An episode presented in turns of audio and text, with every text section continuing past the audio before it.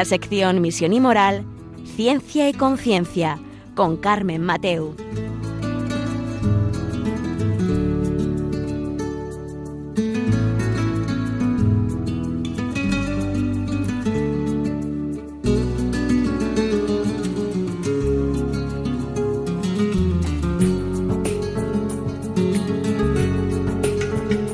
Buenas tardes, queridos amigos. Un miércoles más aquí estamos en Ciencia y Conciencia, eh, un programa que hacemos desde Valencia que estamos encantados de hacer con vosotros. Eh, pero hoy vamos a tratar un tema eh, que está de actualidad, porque siempre hablamos o siempre nos hablan sobre la educación, los nuevos planes, pero Em, ¿Existe una instrumentalización de la educación o por medio de la educación instrumentalizamos o manipulamos? Em, bueno, hoy vamos a tener un invitado que nos va a hablar sobre la educación, sobre el buscar el bien eh, del educando, por así decirlo, y vamos a ver eh, la realidad de hoy en nuestros días y también incluso las nuevas propuestas sobre la empresa dentro de la escuela. Esto es conveniente, no es conveniente y vamos a ver lo que piensa nuestro invitado, pero es verdad que, todo esto está sujeto a cuestiones sociales, ¿no? cuestiones también de geografía, de dónde esté ubicado, cuál es la situación. Pero vamos a verlo hoy un poco más pormenorizado. Ahora enseguida os paso a presentar a nuestro invitado. Que habito en María el fuego que ardía en su corazón.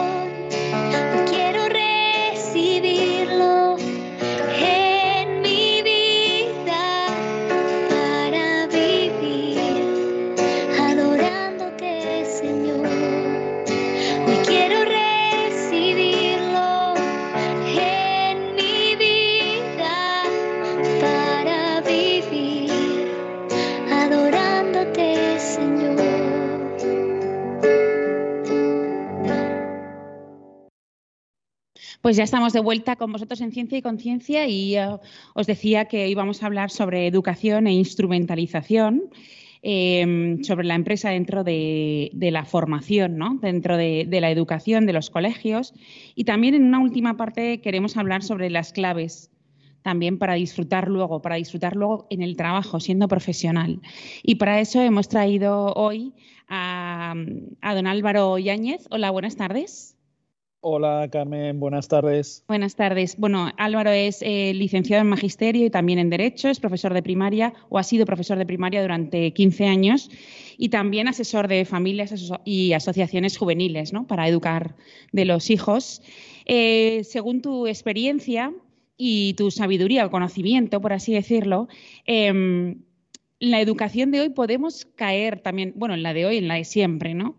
Eh, ¿Podemos caer en la instrumentalización? Bueno, antes de responderte a esta pregunta, Carmen, agradecerte mucho que, me, hayas, invitado al, programa. Eh, la verdad es que siempre es un placer cuando, me llamas y, puedo asistir, poder venir a tu programa pues para, estar charlando un rato acerca de, todos estos temas de actualidad, de educación y que la verdad es que me, siento, me siento muy a gusto, muy a gusto con vosotros. Pues muchas gracias. Nada, nada, ya sabes que, es un placer. Eh, respondiendo a tu, a tu pregunta sobre si se puede caer en la instrumentalización o no en la educación, eh, a ver, esto es como todo, es decir, se puede caer eh, o no se puede caer. depende también un poco del fin al, perdón, eh, dependiendo un poco del, fin en el que, en el que, buscas, ¿no? Eh, es un peligro que está ahí. Eh, yo creo que instrumentalizar la educación es un grave error y que por desgracia y que, por desgracia cada vez se ve más. Entonces, perdonad que, estoy un poco con la garganta seca. Y, nada, que cuando una persona o cuando intentamos a través de una posición superior eh, dominar o mm, instrumentalizar para conseguir unos fines propios, ahí ya nos estamos equivocando. Entonces, eh, es un peligro que lo tenemos eh, al orden del día y que hay que combatir sí o sí. Claro, pero eh, te quería hacer una pregunta porque en la educación, por así decirlo, buscamos dos cosas, entiendo, porque en una educación en el colegio se busca una formación, un fin, eh, entiendo que académico, de técnico, ¿no? De que aprendan cosas, eh, matemáticas, lengua, no sé qué tal, y luego otra, educa otra rama que sería educarles y formarles o ayudar a los padres a que los formen en, en el bien, por así decirlo, ¿no? La distinción del bien y del mal. Sí, eh, a ver, el problema del día de, a día de hoy es que en los colegios eh, fundamentalmente lo que se enseña es materia técnica. Es decir, y creo que en parte se debe de hacer esto. Mm, ¿Por qué lo digo? Porque eh, la educación, en principio, tiene que venir de casa y el colegio ser un apoyo para esa educación porque si no, al final vamos a sustituir la educación que han de dar los padres a los hijos por el colegio. Y ahí estaríamos cayendo en otro grave error. Ya sea por dejación de funciones de los padres, que por desgracia eh, hoy en día se da mucho, o ya sea por una intrusión del sistema educativo en la persona, porque tiene unos límites. Es decir, yo, eh, tu Estado, no tienes por qué, eh, bajo tus parámetros políticos, ideológicos, etcétera, educar a una persona. Tu función es velar para y complementar esa educación que reciben de sus padres, de sus familias, de, sus tutores, de otras instituciones educativas que a lo mejor han ido a parar esos, esas personas, esos niños, pues porque no tienen padres o porque han sido rechazados o porque sus padres no se pueden hacer cargo de ellos. Entonces, creo que esto es muy importante eh, verlo y diferenciarlo, porque si no estaríamos cayendo también en una, en una intrusión. Entonces, ¿qué es lo que pasa? Insisto, que la educación, vamos, el 90% más o menos de, las, de las personas hoy en día en España tienen una familia eh, o unos padres que le educan, ¿no? Es, eh, mm, cada vez eh, puede que se dé con mayor frecuencia, pero lo normal, tal y conforme está constituida hoy en día la sociedad española, es que todos los niños o la gran mayoría de los niños tengan una familia en donde, bueno, pues son educados. Ahora bien, ¿qué es lo que pasa? Que si ya el colegio invade, mm, tenemos un problema. Y el colegio a lo que se tiene que dedicar es dar esa formación académica y complementar la educación que viene de casa por parte de cada uno de los niños. Pero, a ver, tú verías ahora em, Podemos decir que en algunos, bueno, a lo mejor es en algunos casos, ¿no? Que, mm, hemos sustituido la educación por el colegio, por así decirlo. O sea, hemos sustituido la formación que hacemos las familias porque, mm, porque lo haga el colegio. Sí, porque es lo fácil. Es decir, hoy en día eso, por desgracia, se da mucho. No, pues dejación de funciones de los padres por razones laborales, por razones eh, que les superan, por X razones que entienden que el niño tiene que ser educado en el colegio. Pero dices, eh, disculpe, mm, no. Su función como padre es educar a su hijo.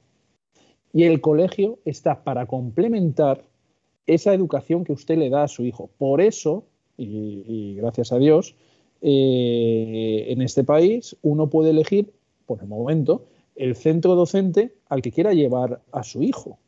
Y yo, por ejemplo, si soy católico, lo normal y si, me lo puedo permitir y si tengo los recursos necesarios, etcétera, es llevar a mis hijos a un colegio católico.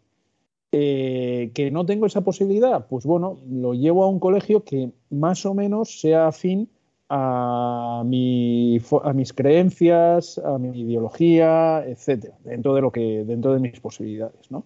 Entonces, ¿qué es lo que pasa? Que mm, si yo, siendo católico, llevo a mi hijo a un colegio católico, lo que espero de ese colegio católico no es que eduque a mi hijo, sino que me ayude a complementar esa formación o esa educación a nivel eh, religioso, a nivel humano, a nivel profesional, que yo le doy en casa. Claro, en el, colegio a lo mejor tiene que poner un mayor énfasis en la educación profesional y educación técnica y complementar esa educación católica, en este caso, por el ejemplo que he puesto, que le estoy dando yo a mis hijos. Yo no puedo esperar a que yo, por ejemplo, siendo católico, enseñen a rezar a mi hijo en el colegio. No. Al que le tiene que enseñar a rezar a, tu hijo, eres tú como padre, no el colegio. Ahora, luego yo puedo llevarlo a ese colegio que va a reforzar eh, que ese aprendizaje a la hora de tratar a, Jesús, a la hora de tratar a la Virgen, a la hora de, de profundizar en la fe. Pero tienen que venir de casa, por así decir, y muy entrecomillado, con la lección aprendida. Y en el colegio se apoya. Ahora, hay otras facetas en la educación que el colegio se tiene que apoyar o tiene que dar un mayor énfasis, como es la técnica, obviamente.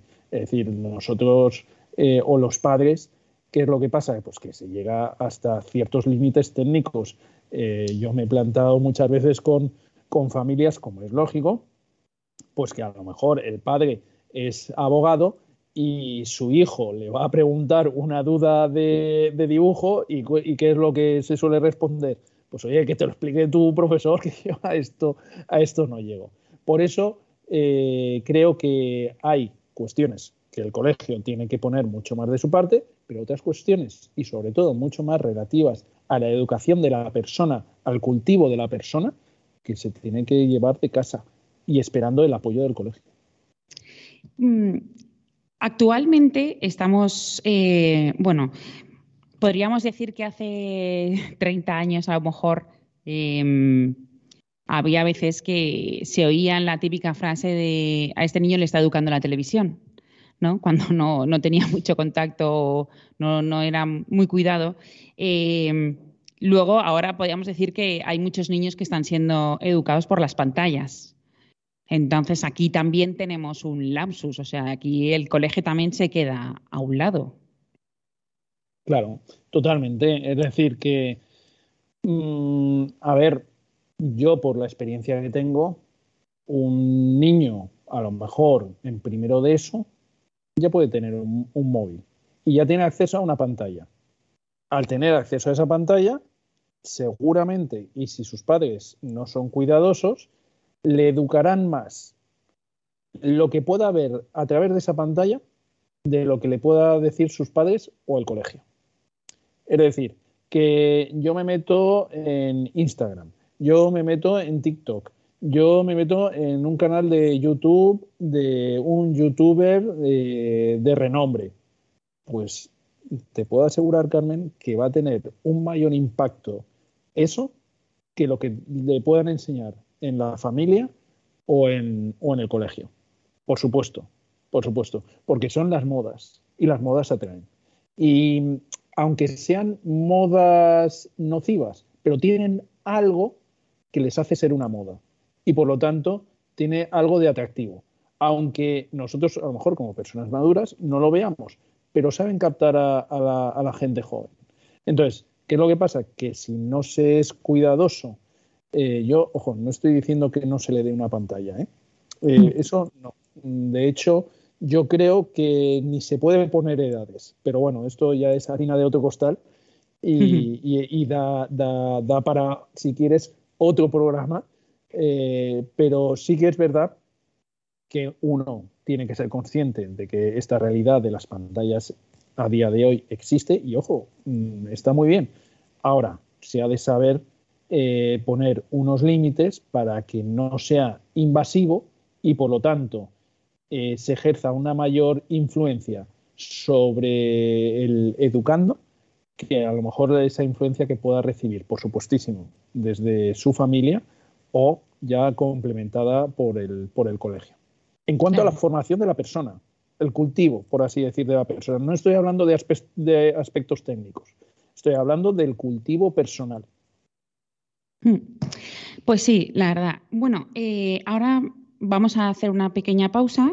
En la segunda parte eh, vamos a ir hablando sobre las nuevas propuestas que hay ahora. Sobre hay una propuesta que es eh, la empresa que vaya al colegio, o sea, introducir la empresa dentro del colegio y vamos a ver desde un punto de vista más experto de nuestro invitado a ver cuál es, cómo es esto, ¿no? ¿Qué, tal puede ser? Carmen, un tema interesante hmm. porque creo que, bueno, no voy a adelantar nada, pero creo que tanto colegio o instituciones educativas como empresa eh, pueden salir muy beneficiadas y fortalecidas. Pues ahora mismo vamos a, pasar a, una pequeña pausa y vamos a escuchar la campaña otra vez de mayo que nos lo va a contar nuestra compañera Yolanda en apoyo a Radio María, esta radio de la Virgen, para que todos podamos apoyar a la radio y apoyar a la Virgen que ya siempre está con nosotros. Aunque a veces nos parece que el hombre contemporáneo vive a gusto sin Dios, nuestra sociedad da muchos signos de un profundo vacío existencial que manifiesta que consciente o inconscientemente todo hombre sigue teniendo sed de amor, verdad, vida y belleza infinitas y eternas. En definitiva, tiene sed de Dios, un Dios que se ha acercado al hombre en Jesucristo. Por ello, escribe San Pablo, todo el que invoque el nombre del Señor será salvo. Pero el mismo apóstol se pregunta, ¿cómo creerán en aquel de quien no han oído hablar? ¿Y cómo oirán hablar de él sin nadie que anuncie? Radio María no tiene otro fin que el de responder a esa llamada y colaborar con la Iglesia en su misión evangelizadora en el mundo, en el que ya está presente en más de 80 países para que pueda seguir esa expansión en España y muchas otras naciones, realizamos nuestra campaña de mayo, en la que esperamos contar un año más con tu oración, sacrificio, testimonio y donativo. Colabora. Puedes hacerlo sin moverte de casa, con una simple llamada al 91 822 8010 o a través de nuestra página web www.radiomaria.es donde verás los números de cuenta a donde podrás realizar una transferencia bancaria o a través de pasarela de pago con tarjeta. Además, tenemos disponible el método de pago Bizum. Radio María, enviada a anunciar la buena noticia al mundo entero.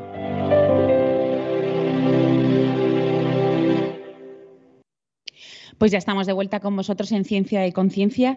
Eh, hoy estamos con Álvaro Yáñez, que es licenciado en Magisterio y en Derecho y ha sido profesor de primaria durante 15 años y asesor de familias y además asociaciones juveniles para la educación eh, de niños y, de jóvenes. Y nos hemos quedado en un momento en el que yo tengo que confesarlo. Eh, a mí nada más leer esa propuesta me produjo rechazo.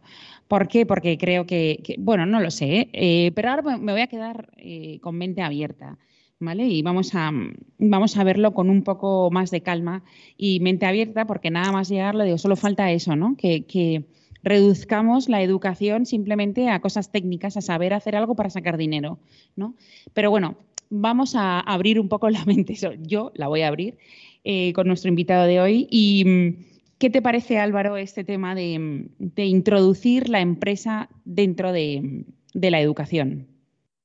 Ya decía yo, Carmen, que no en todo íbamos a estar de acuerdo. Eh, digo, aquí eh, está faltando algo, o sea, un, un poquito de, confrontación, ¿no? De salsa. esto es, esto es.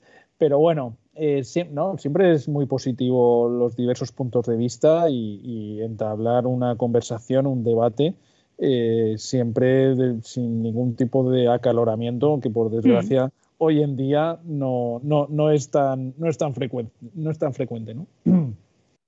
Entonces, a ver, mm, yo creo que es totalmente positivo. Positivo. Eh, siempre y cuando no se caiga en la instrumentalización. Eh, voy a hacer un, si te parece y me lo permites, Carmen, un pequeño inciso de acerca de la instrumentalización eh, que antes me has preguntado, pero se me ha quedado un poco en el tintero y es eh, leyendo una entrevista de una persona famosa que tampoco quiero, quiero decir el nombre porque no, la voy a, poner en buen lugar.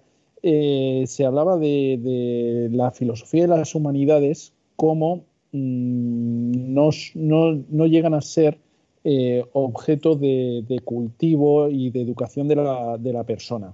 No sé si tú lo has podido leer, eh, pero considero que, es una, entrevista interesante, pero creo que está enfocada desde, un punto de vista equivocado.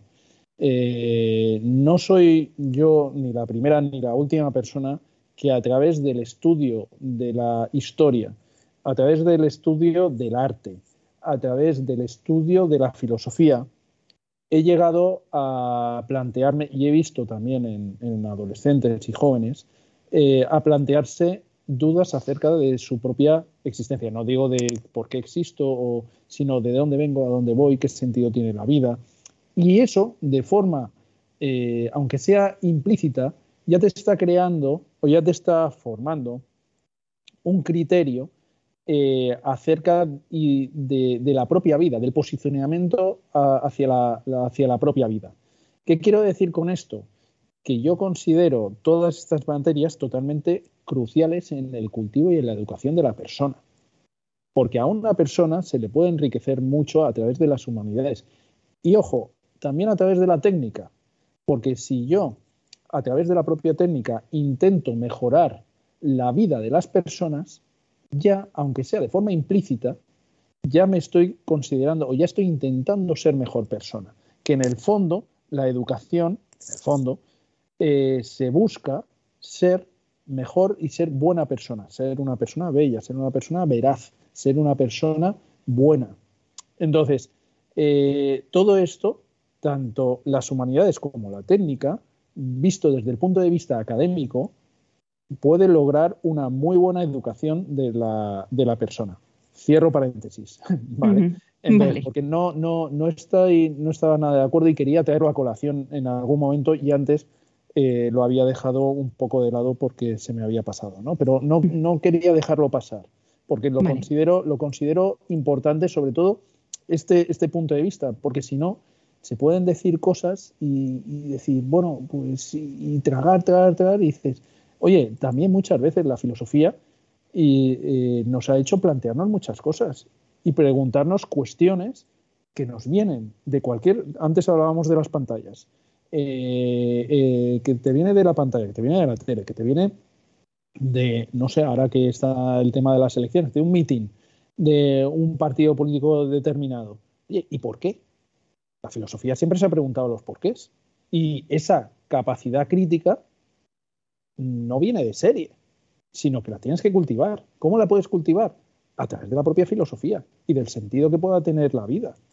No, no, no sé si me estoy llegando a saber explicar, pero... Sí, pero, yo creo que él, iba yo creo que al final decís lo mismo con distintas palabras, ¿eh? O sea, yo creo que en esa entrevista lo que este catedrático dice es que no por estudiar filosofía se es mejor persona, porque como siempre decimos, es que no van a ser buenos los niños, porque ya no estudian filosofía en el colegio, la han eliminado. Entonces dices, claro, pero yo creo que al final estará diciendo lo mismo. Bueno, me gustaría creer que dice lo mismo. A mí también me gustaría creer, pero no lo leí. Ya, ya, ya. pero no lo leí. Me gustaría pensar eh, que, a través de, lo que decía eh, es eh, vamos por el mismo camino pero sí que es verdad, Carmen, que te de ser sincero, no lo leí, por desgracia. Ya, Pero, pero bueno, volviendo y cerrando este amplio paréntesis, perdona que, que, lo haya hecho tan amplio, em, creo que la empresa dentro de la educación, pese a que a algunas personas pues les pueda provocar rechazo, puede ser una fuente de beneficio para ambas. Eh, yo no estoy de acuerdo con aquellas personas que piensan que la empresa es única y exclusivamente fuente de riqueza. No. Eso estaríamos hablando desde un punto de vista de, capitalismo radical. Es decir, llevar al extremo el, capitalismo es esto, empresa, dinero, punto y final, no hay más. No, empresa, lo primero son las personas. Lo primero son las personas y, todo lo que rodea a las personas. Porque si tenemos esa visión como empresario de que yo tengo una empresa y me va a generar y busco únicamente lucrarme, es que me va a dar igual las personas con las que trabajo, o las que tengo a mi mando. Y por lo tanto me erijo en un poder que puedo hacer lo que quiera con esas personas. No. Si ese tipo de empresa o, ese tipo de visión de la empresa se mete dentro de la educación, te digo, Carmen, estoy contigo al 100%. No, no, no la quiero. No la quiero porque si no, al final, ¿qué estamos transmitiendo? Que yo creo una empresa para ganar dinero. Y es verdad, pero no única, no única y exclusivamente para eso. Ni es el primer objetivo, que es de los primeros objetivos. Oye, nadie va a montar una empresa de forma altruista y venga, no, sino que vamos a poner las cosas en su sitio.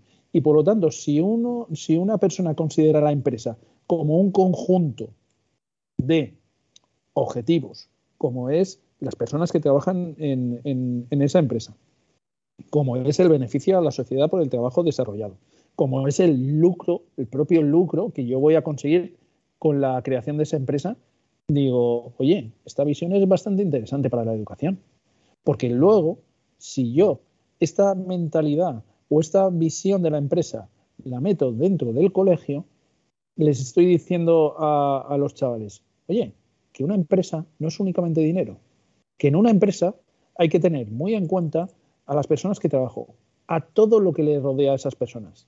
Pues mira, este trabajador eh, tiene esta eh, situación personal y además le puedo ayudar porque está pasando un mal momento. Yo como jefe, ¿eh? O yo como, como encargado de, eh, de, una sección o como responsable de, un área, dices, oye, eh, que, de acuerdo, ¿cómo puedo mejorar la calidad de vida de las personas? ¿Cómo puedo, esto que yo estoy ofreciendo a la sociedad, cómo le puede beneficiar, perdón, cómo le puede beneficiar más, ¿no? Entonces, perdón, eh, son una serie de cosas que creo que son tremendamente positivas, si esta visión de la, de la empresa va calando en la educación y en los colegios, creo que sería un acierto. Y luego, sí, perdón. no, no, era simplemente, era, era simplemente matizar que, claro, mm, claro, las personas bien pensantes, pues sí, pero, pero ¿crees que realmente eh, las empresas entrarían en los colegios a mirar mm, por sus trabajadores o que, mm, no lo sé, me, cuesta no darles un crédito o un rédito económico, ¿no? Para que, porque al final si van ahí es porque a lo mejor buscan que vayan a una determinada eh, universidad o un determinado centro de formación profesional para luego, no lo sé. Pero ¿por qué no? Es decir, eh, las empresas no son malas. Perdón, ¿eh? Las, mm. las empresas no son tiburones. Es decir, hay algunas que sí, pero otras muchas que no. Entonces, ¿qué pasa? Que metemos a todo, todo, no, la empresa, lo, metemos todo dentro del mismo saco, ¿no? Es decir, seguro que hay empresarios dentro del ámbito de la escuela, o sea, dentro del ámbito, yo no digo que a día de hoy demos el salto para legislarlo, porque mm, creo que hace falta muchos pasos previos. Un primer paso previo es intentar experimentar eh, a través de empresarios, por ejemplo, te voy a poner un, pequeño ejemplo, en un colegio concreto, pues habrá familias en donde haya empresarios. Lograr que a lo mejor esos empresarios, como experiencia piloto, pequeñita dentro de, un colegio, logre transmitir a través de sesiones eh, prácticas, teóricas, eh, asesoramiento del propio empresario, para que cale en, ese colegio. Y seleccionando empresarios de buena tinta que sepan, que sepas o que se sepa que, oye, que son buenos empresarios no únicamente a nivel profesional, sino a nivel humano. Que esos son los que nos interesan, los que conjugan o los que saben conjugar el nivel profesional con el nivel humano para que lo puedan llegar a transmitir. ¿Qué es lo que pasa? Que, claro, decimos empresa, empresa, ¿no? Y decir, es como que viene el lobo, que viene el lobo. No, no, no, no, no, no. Es decir, si se sabe enfocar, no hay ningún problema. Y es más, luego el propio, a la propia empresa también le puede interesar. ¿Por qué? Le puede, le puede interesar porque da un mayor servicio a la, a la sociedad, implicándose en la educación de, de los chavales también un beneficio propio, en el sentido de decir, oye, este, este perfil o este estudiante reúne un perfil adecuado para mi empresa. Y es más, pues mira, le voy a ofrecer una beca para que vaya a estudiar a esta universidad, para que lo forme muy bien y eh, con el paso de los años le pueda incorporar yo a la plantilla. Creo que son, pues, bueno, son ideas, pero son una serie de beneficios que yo creo que se pueden dar tanto para el, mundo de la educación como para el mundo de la empresa. Y creo que es, si se enfoca y se hace bien y se hace mm, no olvidándonos de la parte humana, puede salir mucho beneficio para ambas partes. Pues sí, sí, me, sí. Visto de esa parte, sí que, sí que es verdad que se puede tener mucho beneficio. Pero bueno, estamos adelantando mucho en el programa y vamos a hacer una pequeña pausa para escuchar un poco de música y vamos a ir a la tercera parte, no nos dejen de escuchar de la tercera parte y vamos a escuchar un poco de la hermana Glenda para que nos anime y para luego pasar con nuestro invitado a hablar sobre las claves para disfrutar en el trabajo o con el trabajo y cómo nos puede hacer mejor personas. Ahora enseguida estamos con vosotros.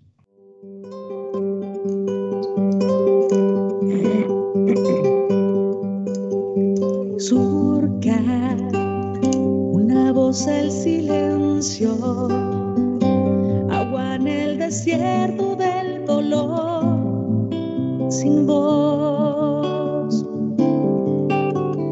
Abre un corazón la maracha, un suspiro que en brisa quiere dar Dios ha hace consolación.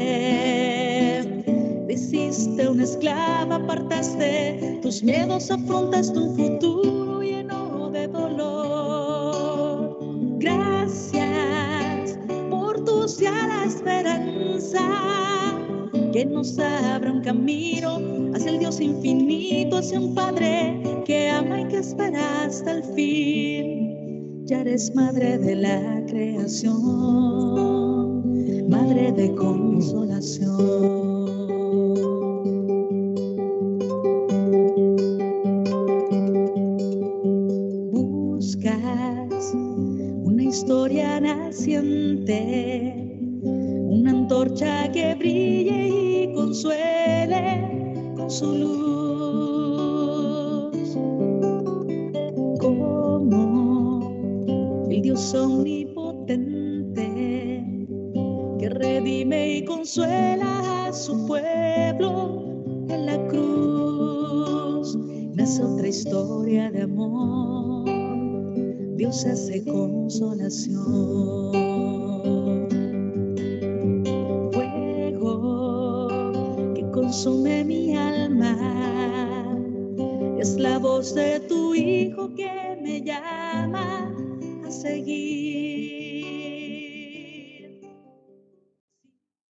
Bueno, pues ya estamos de vuelta con vosotros en Ciencia y Conciencia.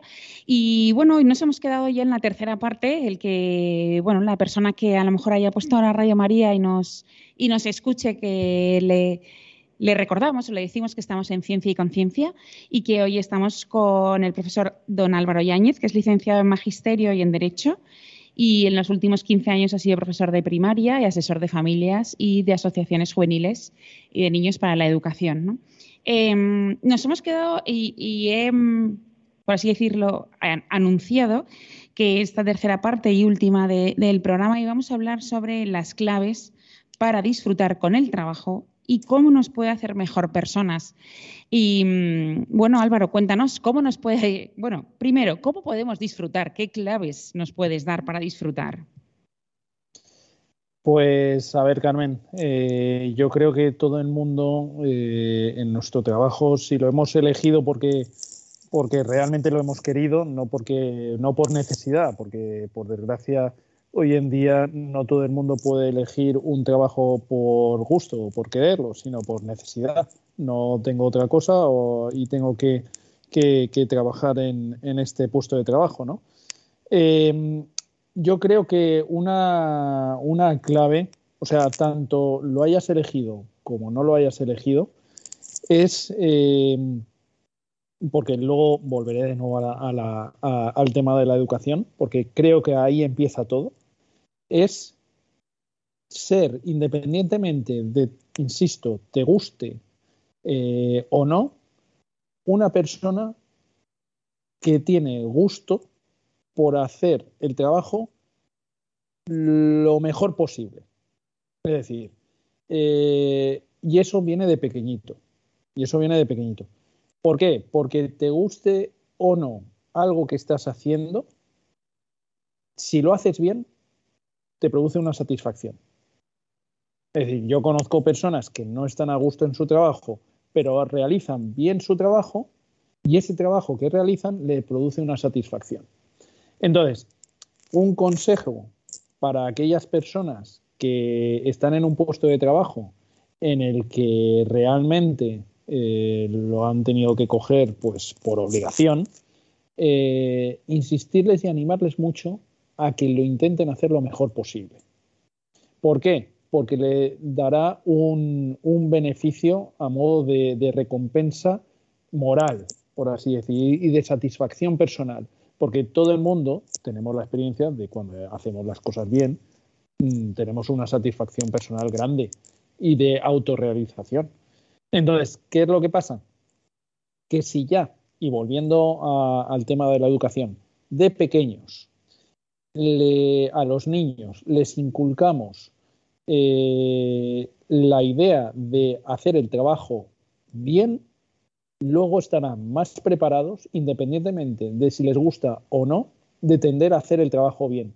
Y además enseñarles ya desde pequeños el atractivo que tiene el hacer los trabajos bien.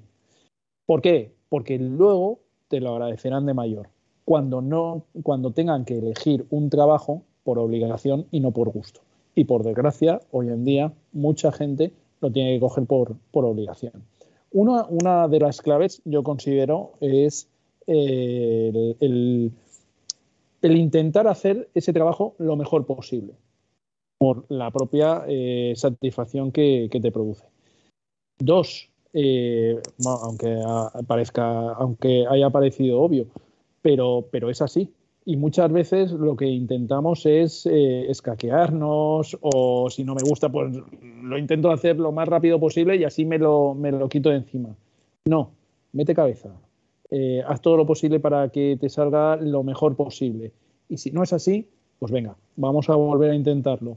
Y no desanimarse, seguir trabajando, seguir luchando, ¿no?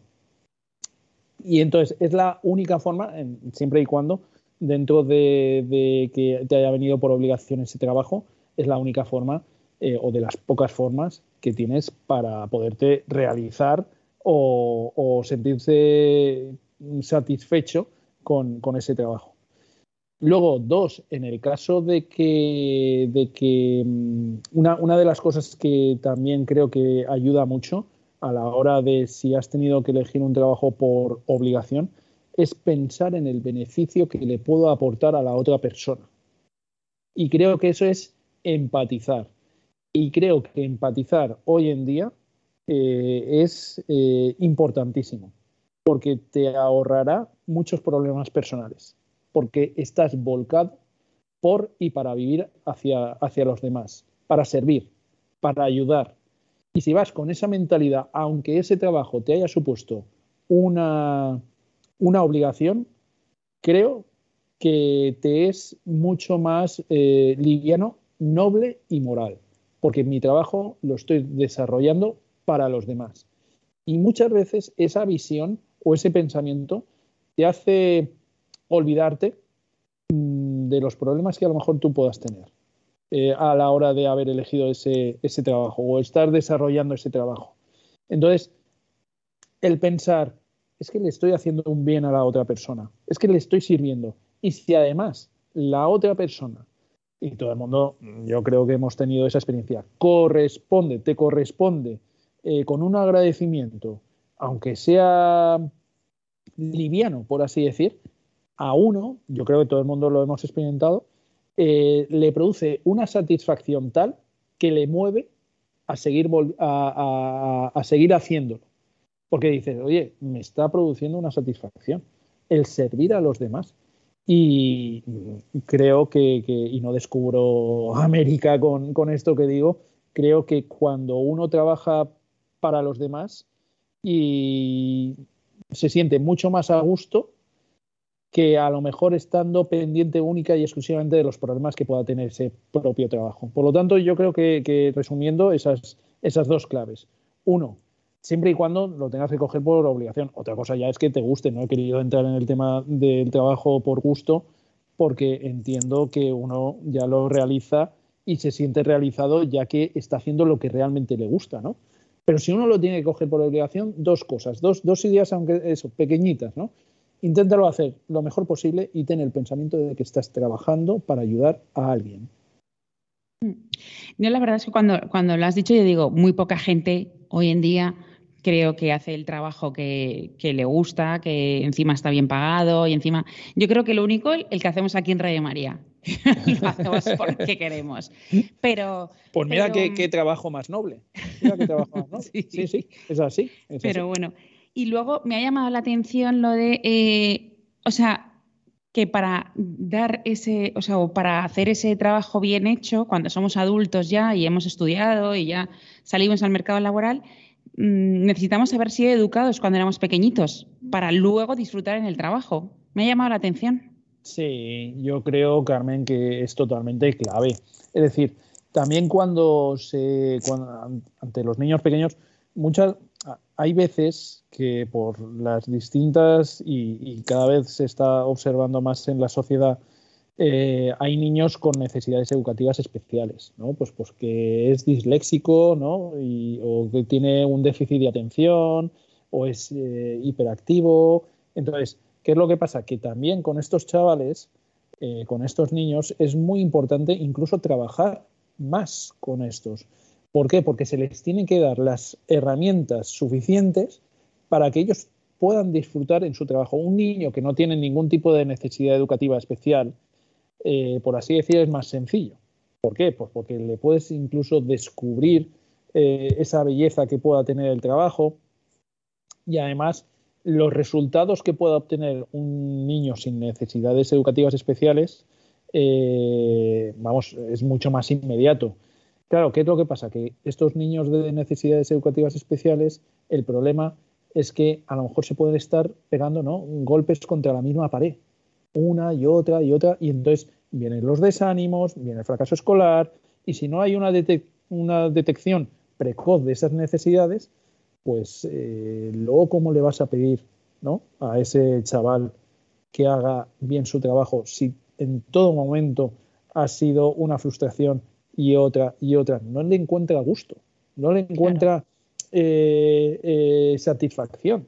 Entonces, vamos a ayudarles y creo que hay que poner especial énfasis, porque descubrir, y creo que esa es una labor espectacular que, tiene un, profesor, hacer descubrir en sus alumnos eh, la belleza del trabajo es increíble.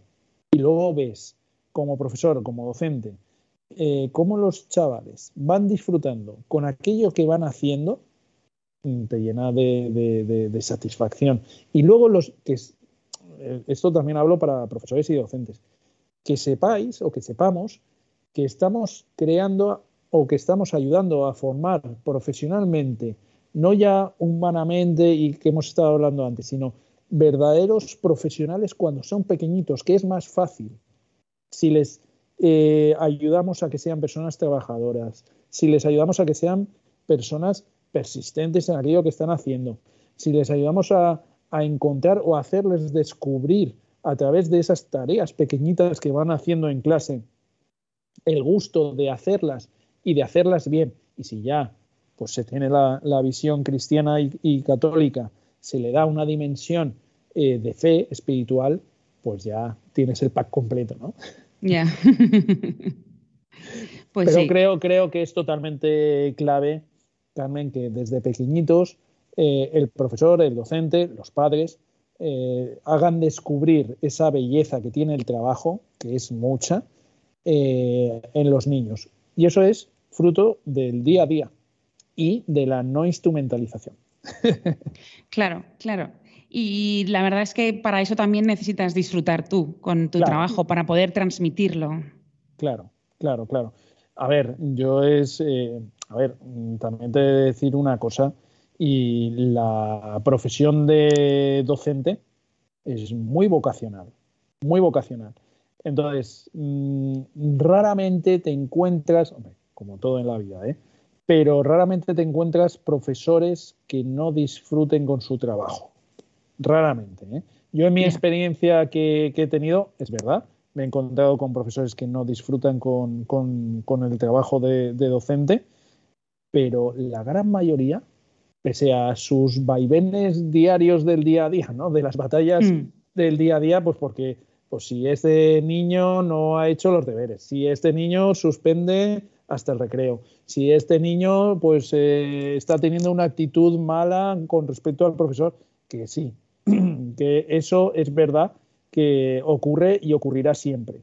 Pero en líneas generales no he visto o me, ha resultado difícil encontrar a un docente que no disfrute con su trabajo.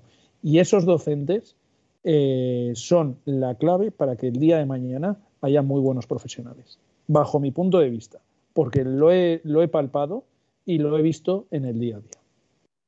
¿Y no tienes la sensación ahora que me hablas de, la vocación y lo del trabajo, no tienes la sensación que ahora mucha gente puede elegir ser profesor por, por un trabajo seguro, un, buen horario, em, bastantes vacaciones? ¿No es tanto por formar a la gente? Sí, sí, pero se dará cuenta a los tres años que se ha equivocado.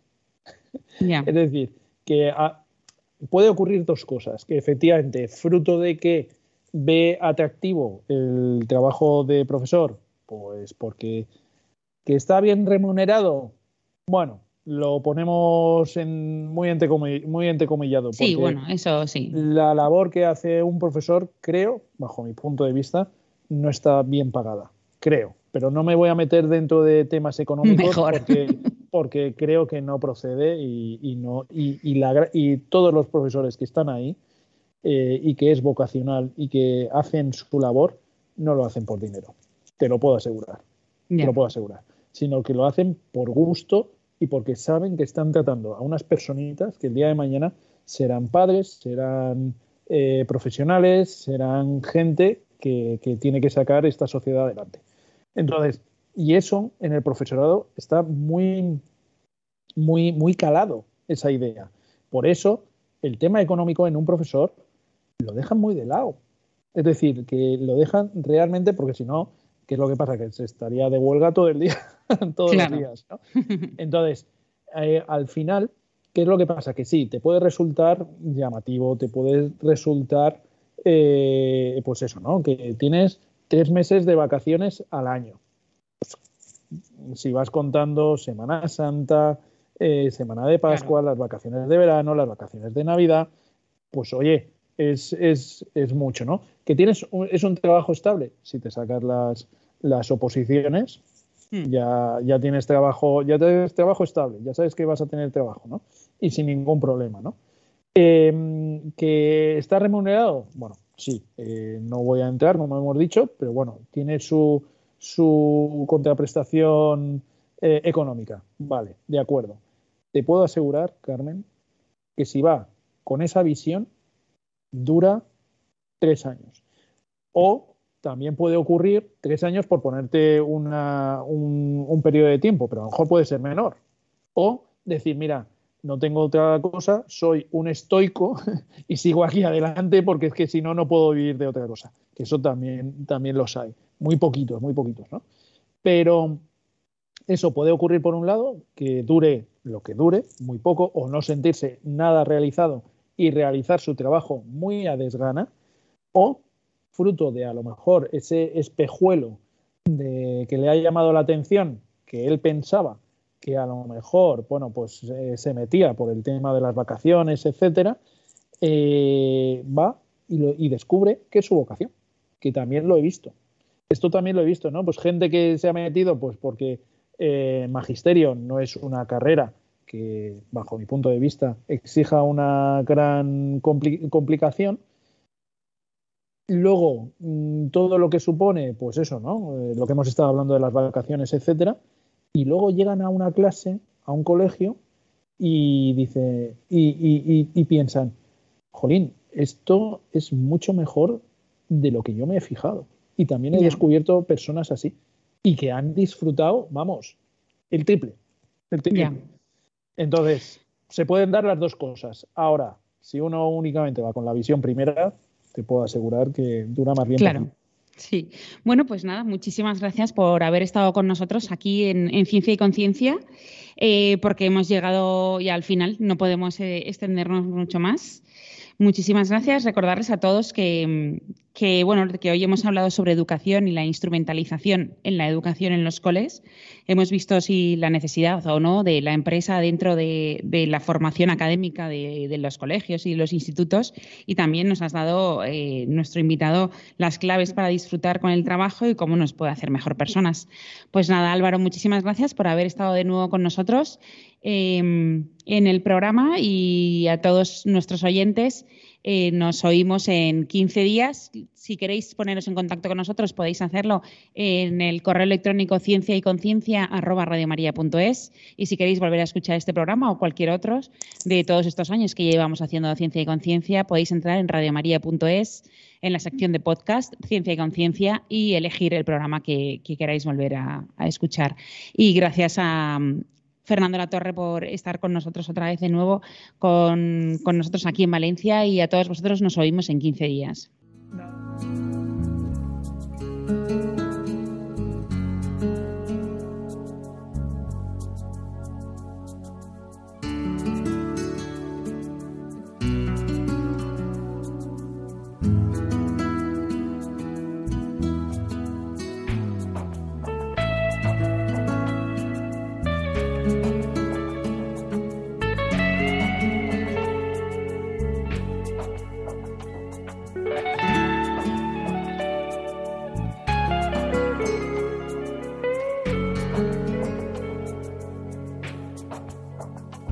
Han escuchado Ciencia y Conciencia, un programa dirigido por Carmen Mateu.